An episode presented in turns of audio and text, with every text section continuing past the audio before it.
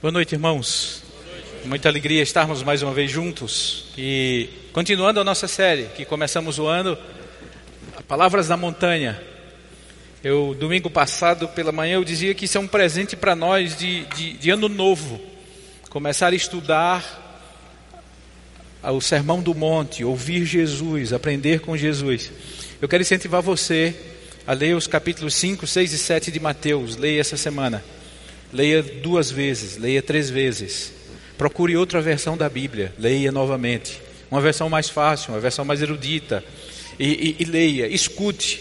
Os aplicativos da Bíblia também têm, têm a possibilidade de você escutar a Bíblia. Então escute no seu carro, deitado. O Sermão do Monte, vivê-lo, vai fazer diferença na nossa vida, na vida do próximo, vai fazer diferença no seu ano. Esse é o desafio ele foi dividido. Começamos, o primeiro sermão foi o pastor Macorde que deu. Ele falou sobre, sobre o Sermão do Monte, deu uma introdução e também sobre o amor perfeito, e esse amor perfeito que afasta todo medo. Depois, na semana seguinte, é, a semana passada, eu falei, nós dividimos os, foram divididos os, as bem-aventuranças em, em três partes. E a semana passada eu falei sobre os pobres de espíritos, os que choram e os mansos. O pastor Fernando falou aqui à noite sobre a fome e sede de justiça, a misericórdia e a pureza de coração. E hoje pela manhã o pastor Macorde falou uh, os últimos três. Agora pela manhã eu preguei essa mensagem lá na, na IBM Alphaville, na Zona Sul, porque lá também está na mesma série e eles já haviam encerrado as nove bem-aventuranças, e agora nós vamos falar sobre o centro e a circunferência do amor.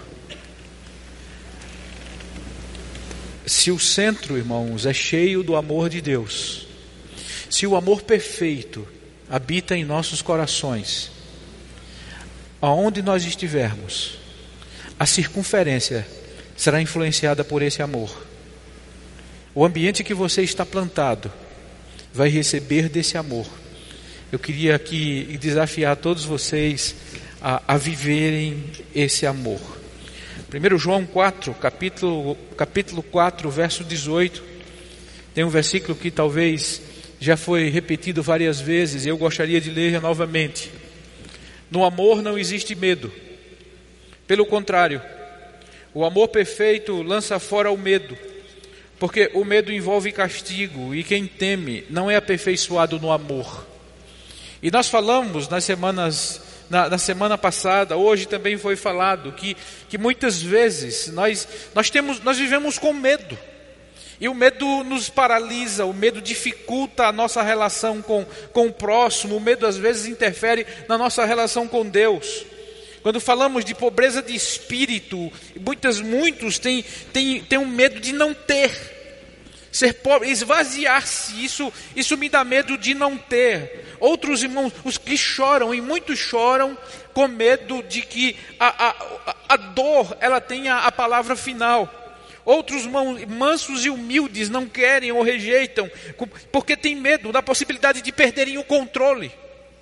O medo de, de que a justiça não exista, o medo de sermos abusados na misericórdia, o medo de não ver o agir de Deus, medo de conflitos, medo de rejeição, medo de não ter um final feliz, medo é o que não falta. Tem uma música de Lenine que diz: Me dá medo do medo que dá. E nós, irmãos, temos medo, mas existe o medo e existe o amor perfeito que lança fora todo o medo. E esse amor perfeito, irmãos, nós encontramos em Jesus, o nosso Salvador. E esse amor perfeito e esse Jesus, nosso Salvador, já habita em nossos corações, vive em nós e nos fortalece para vencermos o medo. Jesus, irmãos, ele nos desafia nesse Sermão do Monte, no capítulo 5, versículo 48, quando ele diz: Portanto, sejam perfeitos como é perfeito o Pai de vocês que está no céu. Pastor Fernando leu esse, esse versículo domingo passado. Sejam perfeitos como é perfeito o Pai que está nos céus. Assim, irmãos, o amor perfeito que, que, que afasta o medo, o amor perfeito que, que Jesus veio e trouxe para nós e habita em nós, esse amor perfeito nos desafia a viver uma vida, irmãos, de perfeição. Porque o nosso Pai é perfeito, sejam santos, porque Ele é santo. E nessa trajetória, o Sermão do Monte vai nos ajudar. O sermão pregado por Jesus, o maior sermão da história, o sermão mais falado de todos os tempos, nos ajuda a vivermos esse, esse amor e a vivermos essa a vida cristã e nos ajuda a espalharmos esse reino aonde estivermos, a espalharmos esse reino aonde fomos plantados. Eu quero, irmãos, ler um texto da palavra de Deus e começar, para começar, no primeiro ponto, alguém ao seu lado pede socorro. Mas eu quero ler segunda carta de Paulo aos Coríntios, capítulo 4, verso, verso 4 o verso 4, eu acho que está aí, isso. Diz assim: Paulo escreve: Eles não podem crer, pois o Deus desse mundo conservou a mente deles na escuridão. Ele não os deixa ver a luz que brilha sobre eles. A luz que vem da boa notícia a respeito da glória de Cristo, o qual nos mostra como Deus realmente é Paulo diz: o Deus desse mundo conserva a mente deles na escuridão e não deixa com que eles vejam a luz. Esse é um problema, irmãos, do homem. O homem que vive na escuridão não consegue enxergar a luz. Mas alguém ao seu lado, está tá aí no seu esboço, pede socorro. Quando nós levantamos a cabeça, irmãos, nós enxergamos que o mundo distante pede socorro. Se nós olharmos para o continente africano, quantas nações sofrem, quantas crianças morrem, quantos jovens estão envolvidos em guerra civil, em ditaduras, matando-se uns aos outros, mulheres sendo abusadas. Dói ver o que acontece na vida de muitas pessoas. Quantas mortes na Síria, quantas crianças chorando, quantos, quantos inocentes mortos. A Venezuela passa por uma crise, as pessoas estão famintas, as pessoas estão emagrecendo, o país inteiro está emagrecendo porque não tem comida para as pessoas. O Haiti com sua pobreza, o Oriente Médio muitas vezes com suas guerras, o mundo distante pede socorro. Mas o mundo próximo de nós também grita por socorro. O nosso país, ele grita. O nosso estado grita, a nossa cidade grita. O nosso bairro grita. Se você olhar por cima dos muros, você verá famílias gritando por socorro. Você verá pessoas dizendo: ajuda, o que fazer da vida? Eu não aguento mais. Crescem, irmãos, os transtornos. Não faltam motivos para as pessoas se desesperarem. Não faltam motivo para as pessoas se angustiarem crescem transtornos, cresce a violência, cresce o vício, cresce a distância de Deus, os sem igreja.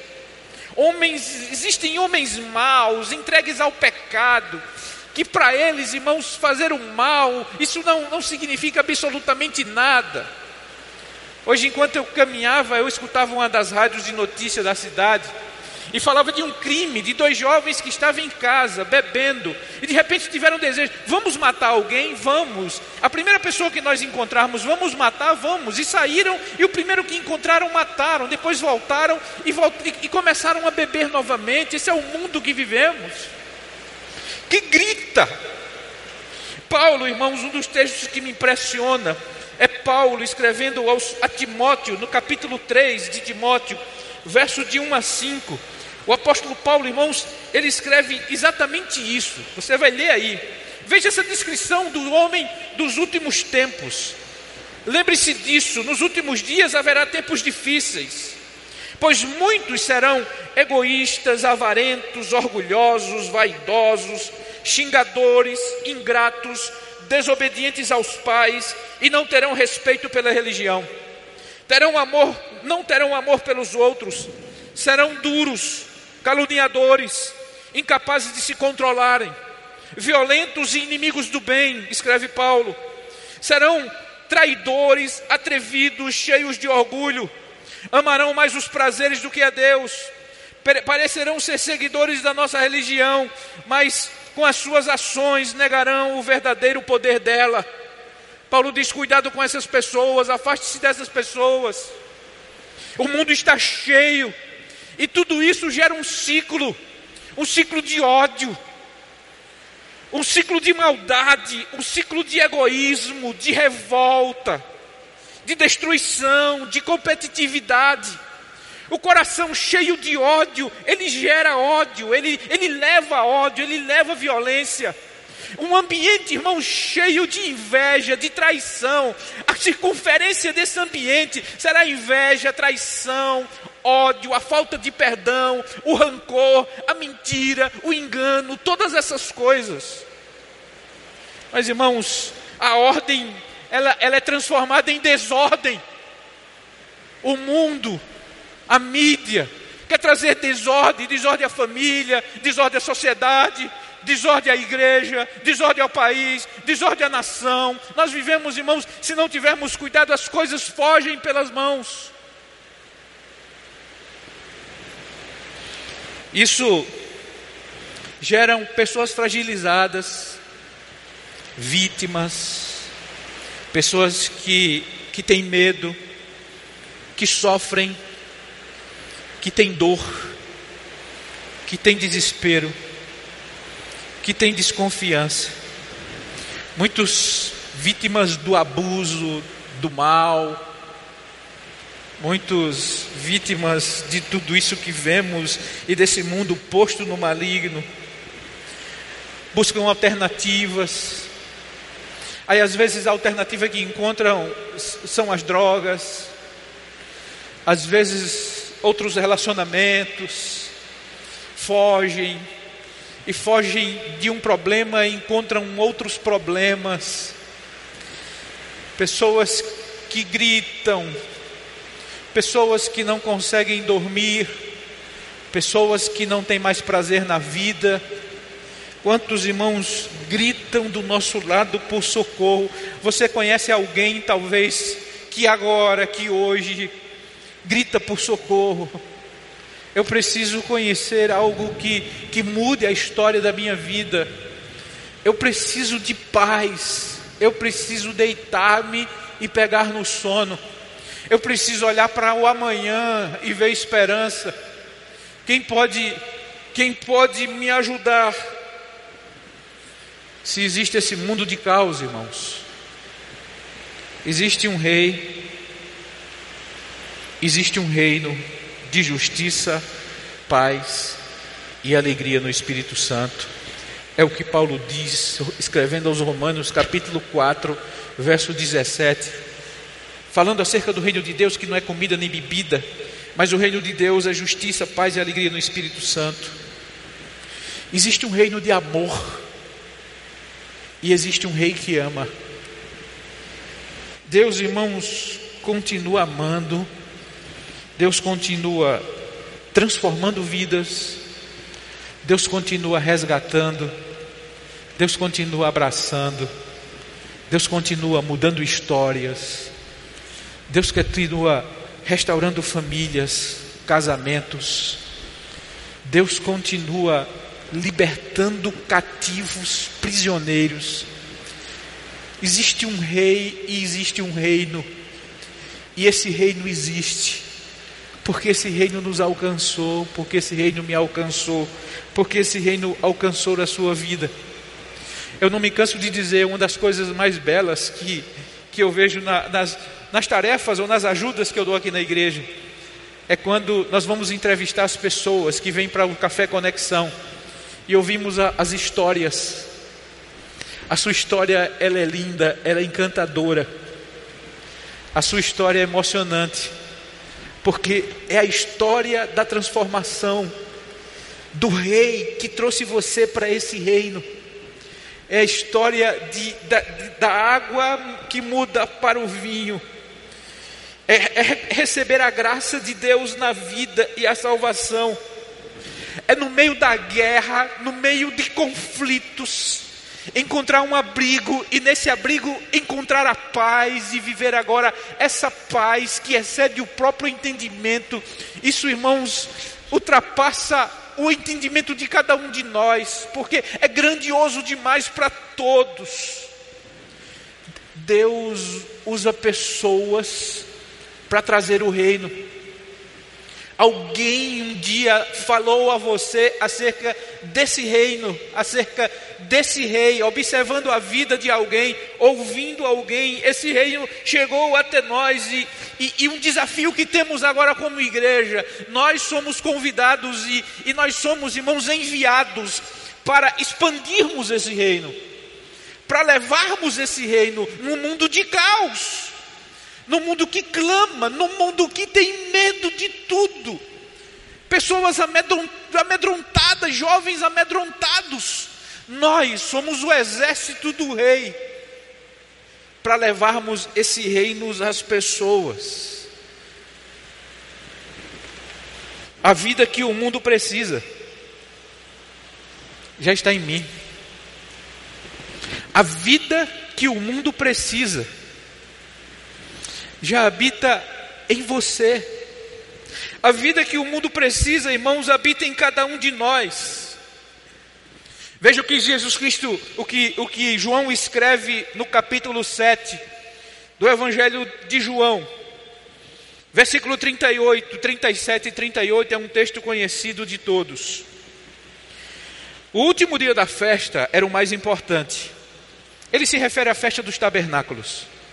Naquele dia, Jesus se pôs de pé e disse bem alto: Se alguém tem sede, venha a mim e beba. Como, dizes, como dizem as Escrituras Sagradas, rios de água viva vão jorrar do coração de quem crê em mim. Irmãos, Ele é a fonte. Se alguém tem sede, venha à fonte e beba. E foi isso que aconteceu em nós. Nós fomos nessa fonte e bebemos dessa água. E se bebemos dessa água, a esperança que o mundo precisa está em nós. E se Ele habita em nós, irmãos, a esperança que o mundo precisa está em nós. E Ele diz mais: quem beber dessa água, rios de água viva, fluirão dele, dizendo isso a respeito do Espírito Santo, bebemos dessa água e algo incrível acontece dentro de nós. O amor perfeito foi derramado em nós. O alvo do amor perfeito, você, eu. O texto mais conhecido de todos nós, João 3,16, diz: Deus amou o mundo de tal maneira que deu seu filho por nós, a mim e a você. E aqui ele diz: se você bebe dessa água, a sua vida faz diferença.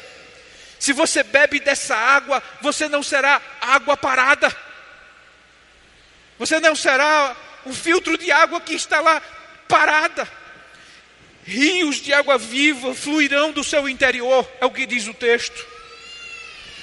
O meu coração jorrará água da vida quando ele estiver cheio de Jesus. Ele diz mais, em João capítulo 4, alguns versículos antes, outro texto que se refere à água, quando ele falava com a mulher samaritana. Veja o que diz o Senhor Jesus. Mas a pessoa que beber da água que eu lhe der, nunca mais terá sede porque a água que eu lhe der se tornará uma fonte de água que dará vida eterna. A água que dá transforma-se em fonte. E a água que jorro agora é uma água que faz diferença. Ah, irmãos, eu conseguirei jogar essa, essa jorrar amor quando beber desse amor. Eu conseguirei jogar paz quando beber dessa paz. Eu conseguirei jogar, jorrar Jesus quando estou cheio e pleno de Jesus. Por isso, o grande desafio de nós ouvirmos o Sermão do Monte, e a grande o desafio que eu quero lançar para todos nós nessa noite e para mim, é que 2019 seja o ano de você fazer diferença aonde estar plantado, vivendo a vida cristã que você foi convidado a viver. Nós não podemos viver apenas de ouvir e sair, ouvir e sair, ouvir e sair. O amor foi derramado para que onde eu estiver, receba a influência desse amor. Para que onde eu estiver, receba a interferência desse amor, a vida desse amor, o amor perfeito. Se em mim, irmãos, existe Jesus, e se essa fonte a jorrar para a vida, o que se esperar de mim? O que se esperar de, de, de nós? O ambiente onde eu estou deve receber a influência desse reino. O ambiente onde nós estamos, irmãos, deve receber a influência desse reino. Quando falo de rio, quando nós pensamos em rio, o rio, irmãos, ele não, ele não tem água para ele mesmo. Onde o leito do rio passa, recebe a influência do rio. Onde o leito do rio passa, recebe vida. Onde o leito do rio passa, recebe, irmãos, ele, ele, ele, ele molha a terra, ele rega a terra, e dali sai frutos. Ele é como árvore plantada junto a ribeiros porque junto a ribeiros tem vida. E se Jesus diz, rios de água viva fluirão do interior, então, à medida onde eu passo, haverá fruto. Onde eu passo, haverá vida. Quando Jesus coloca, irmãos, por exemplo, quando em, que, que nós, Ele é a videira, nós o ramo, e todo ramo enxertado em mim dá muito fruto. A árvore não dá fruto para ela mesma. A árvore, quando ela frutifica, para a natureza, para os pássaros, para nós, para gerar vida. O rio não tem água para ele mesmo. A árvore não gera fruto para ele a mesma. Vocês são o sal da terra. Vocês são a luz do mundo. Domingo que vem o pastor Sidney falará sobre o sal e, o sal e a luz. Mas a luz, irmãos, não gera luz para ela mesma. A luz, quando gera, é para iluminar esse ambiente. Não se pode tomar a luz e esconder debaixo da cama ou de qualquer ambiente, ensina o Senhor Jesus. A luz é para iluminar. O sal não é para ele mesmo. Quando a gente viaja pelo Nordeste, no Rio Grande do Norte, o, Cea, o, o, o Mossoró é um lugar de, de muitas salinas. E você olha e, e, e vê as salinas. Não é para aquilo, não é para juntar-se num, num, num, num monte de sal. O sal é para temperar onde ele é lançado. Veja, irmãos, que tudo isso nos leva e nos mostra que a circunferência do amor e a circunferência de onde nós estamos, ela recebe a influência do reino de Deus. Aonde você estiver, o reino deve ser visto. Fomos chamados para expandir o reino. Nós fomos chamados para levar Jesus. Brilhe a vossa luz diante dos homens, para que vejam as vossas boas obras e glorifiquem ao vosso Pai que estás nos céus. No meio, luzeiros no meio de uma geração perversa. Para que enxerguem, os desesperados, eles precisam enxergar essa luz. Os que sofrem, os que choram, precisam encontrar Jesus. Os que estão do seu lado precisam enxergar a diferença que existe em sua vida. A qualidade do centro determinará a circunferência do amor, irmãos. Um centro cheio do amor perfeito. A circunferência terá o amor perfeito. Uma família influenciada e que vive Deus, o ambiente é diferente. Porque mesmo nas horas dos problemas e das dificuldades, a solução é diferente, o perdão é diferente. A paz existe. Um centro cheio da graça. Imagina o que está em sua volta. Será que, que nós estamos conseguindo influenciar? Será que nós estamos vendo isso aonde passamos? Ou mais do que isso, será que quem está próximo de nós está enxergando essas coisas aonde nós vivemos? Foi para isso que Jesus te chamou. Foi para isso que nós fomos resgatados. Não para guardarmos esse amor para nós mesmos, mas expandirmos esse reino, expandirmos esse raio, como estão as coisas em sua volta. A esperança para aquela pessoa que sofre está na sua atitude de levar Jesus. A restauração do ambiente de trabalho onde você está. Na hora que você ligar o botão do amor perfeito no seu coração, o ambiente será mudado. Mas cristão, agente secreto, jamais mudará o ambiente onde ele está. Cristão que se envergonha do seu Deus, jamais mudará o ambiente onde ele está. Eu sempre conto uma história que uma vez eu vi quando, quando adolescente. O pregador dizia que um dia, no ambiente de trabalho, um colega chegou. A primeira coisa que fez foi no seu vizinho disse: Cara, você precisa conhecer o que eu conheci ontem. Foi, cara. Conheci algo que mudou a minha vida. E a primeira pessoa que eu pensei foi você, e você vai comigo. Mas para onde tu fosse? Ontem eu fui numa igreja e conheci Jesus. O amigo disse: Eu também já sou crente, rapaz.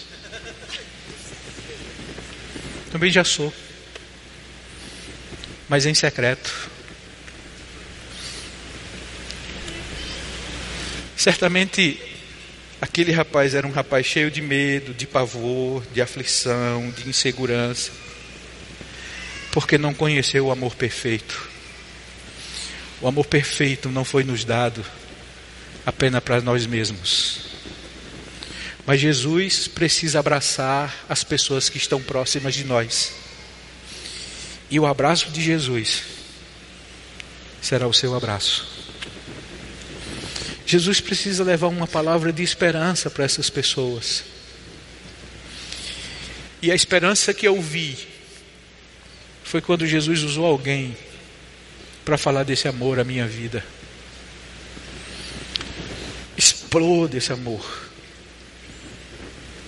Radie esse amor. A esperança que o mundo precisa habita em nós, no seu coração, na minha vida, na sua vida. Eu encerro com três afirmações. O Sermão do Monte é o caminho para a expansão desse amor. O Sermão do Monte é o caminho para a expansão desse amor. Jesus, irmãos, ele ensina coisas valiosíssimas, incríveis. Jesus ele traz uma, ele, ele, ele interpreta a lei para nós. Várias vezes ele diz: ouvistes o que foi dito e traz ensinamentos sobre perdão, e traz ensinamentos sobre ódio, e traz ensinamentos sobre inimigo, e traz ensinamentos sobre adultério, e traz ensinamentos sobre oração, e traz ensinamentos sobre perdão, sobre ofertar. Ele traz ensinamentos para nós vivermos o dia a dia. Ouvistes o que foi dito, não adulterarás. Eu, porém, vos digo: se tão somente olhar, ouvistes o que foi dito, olho por olho, dente por dente. Aí ele nos desafia a orar por quem nos persegue. Aí ele nos desafia a estender o outro lado. Se o inimigo ele te pede a tua capa, dá túnica. Se ele te pede para tu caminhar uma milha, te obriga, caminha duas. Eu preciso aprender o sermão do monte para espalhar esse amor. Eu preciso não apenas aprender, mas viver o sermão do monte para espalhar esse amor. De uma coisa eu reconheço: tem horas que é muito difícil, difícil para mim, ser manso. Às vezes, irmãos, eu perco a mansidão.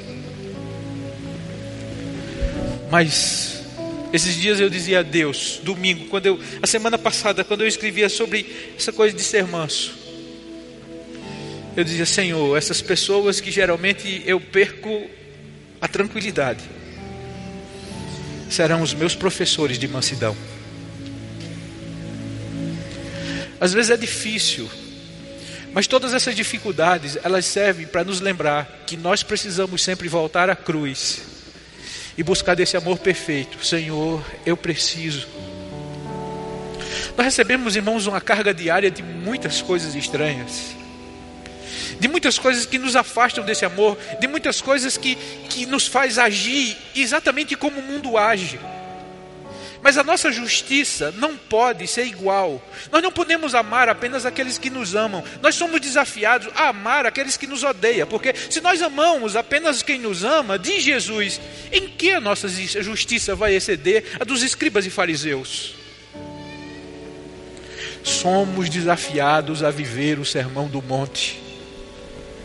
Porque esse amor já habita em nós, e esse, esse centro é o nosso coração que recebeu o amor de Deus. Para viver o reino, irmãos. Não é necessário criar situações. Não é necessário armar um palco. Não é necessário fazer um roteiro, pensar numa história. Não é. Não precisa criar coisas. Basta viver viver Jesus. Aceitar esse desafio, eu vou viver Jesus. Agora não sou mais eu quem vive, é Cristo que vive em mim.